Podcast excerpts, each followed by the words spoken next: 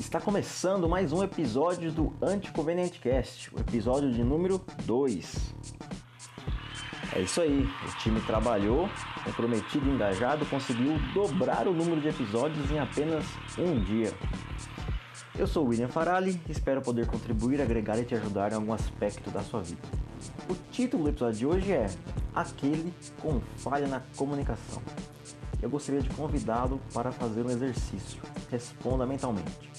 Você transmite o que sente e o que pensa com clareza?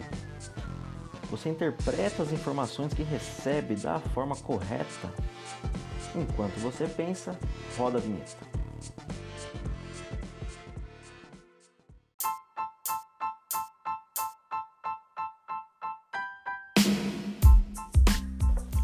No começo do ano, eu vi um estudo que foi feito pela Universidade da Califórnia, onde foi constatado que apenas 7% dos efeitos da comunicação é o conteúdo. Cara, 7% apenas.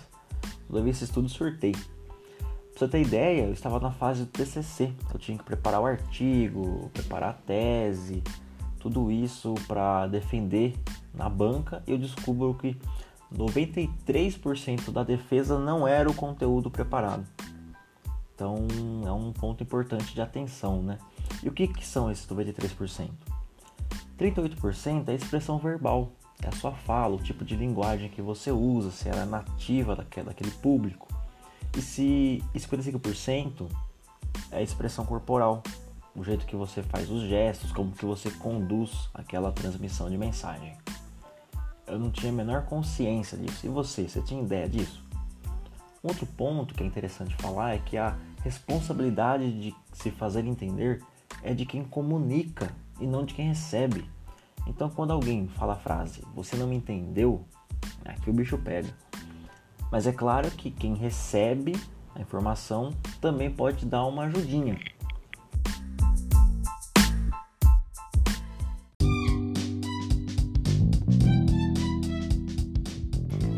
Dada essa introdução, eu abro um parênteses no episódio aqui para dizer que diversas pessoas se manifestaram de maneira positiva a minha atitude de, lançar esse podcast.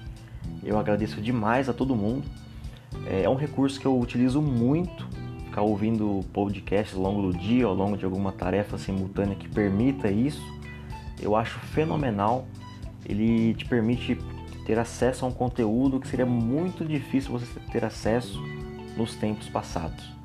Então espero que vocês aproveitem, peguem esse hábito, tenham bons podcasts para ouvir e é isso.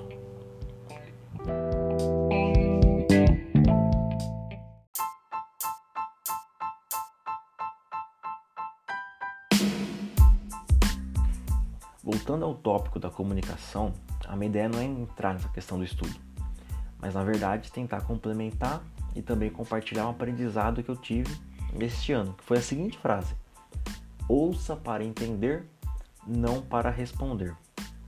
Essa frase tem poder. Essa frase ela é bem profunda, porque pensa o seguinte: você está conversando com um amigo próximo e esse amigo fala que vai acordar às quatro e meia da manhã todos os dias de 2021. Qual que é a sua primeira reação? Se é o espontâneo, fala, cara, você tá maluco, você tá doido? Se é o cara da brincadeira, acha que é uma, uma zoeira do cara, ou você pergunta, fala assim, cara, por quê? E aí eu te peço, grave este terceiro tipo de comportamento. Porque esse aprendizado foi durante o livro 12 Regras para a Vida do Jordan Peterson. Se você me segue no Instagram, enfim, já conversou com, comigo, sabe que eu falo dele em algum momento. Esse negócio me deixou acordado por uma noite. Eu resumi uma parte, olha só. Durante sua atuação como psicólogo clínico, o Jordan comentou como era parte da sua sessão. Digamos que um paciente chega e expõe uma situação na qual ele foi prejudicado e espera por algum conselho. Neste caso, existem três possibilidades de atuação. Cenário A: o conselho coloca o fardo e a responsabilidade sobre a pessoa que prejudicou. Cenário B: o conselho coloca o fardo sobre o indivíduo que não se defendeu nem se posicionou. Cenário C. Você ouve para entender e talvez faça uma pergunta.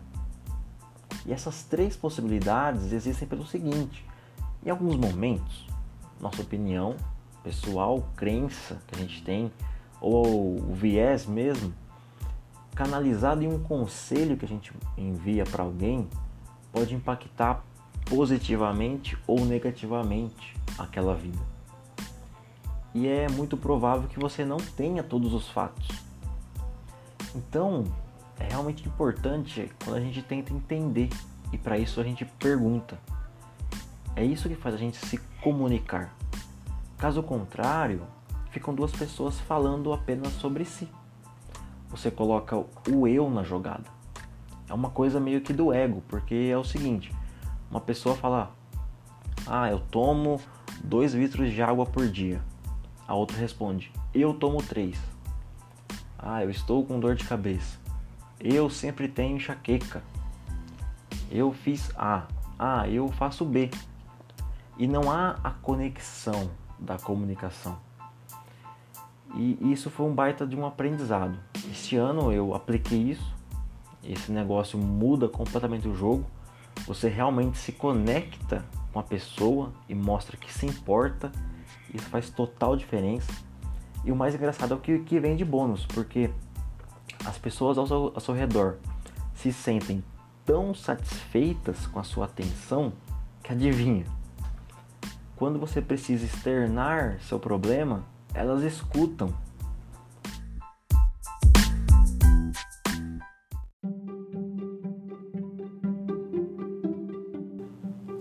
Engraçado que quando eu paro para ouvir, até eu fico impressionado com isso.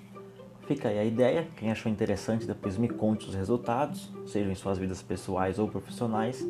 Me fale se realmente se conectaram, se deixou o eu de lado. Faça o teste e depois me conta. E essa mensagem desse podcast, o caminho para construir uma comunicação clara é longo e, ao meu ver, começa antes mesmo do conteúdo, da fala ou do corpo. Começa na mente, começa em se conectar, começa em se importar. Este foi o episódio Aquele com Falha na Comunicação do Anticonveniente Cast. Estamos chegando ao fim, foi uma honra tê-lo aqui comigo. Me siga no Instagram, arroba willfarali, dois L's no Will. Deixe seu comentário, crítica, elogio ou sugestão. Obrigado pelo seu tempo, um abraço e tchau.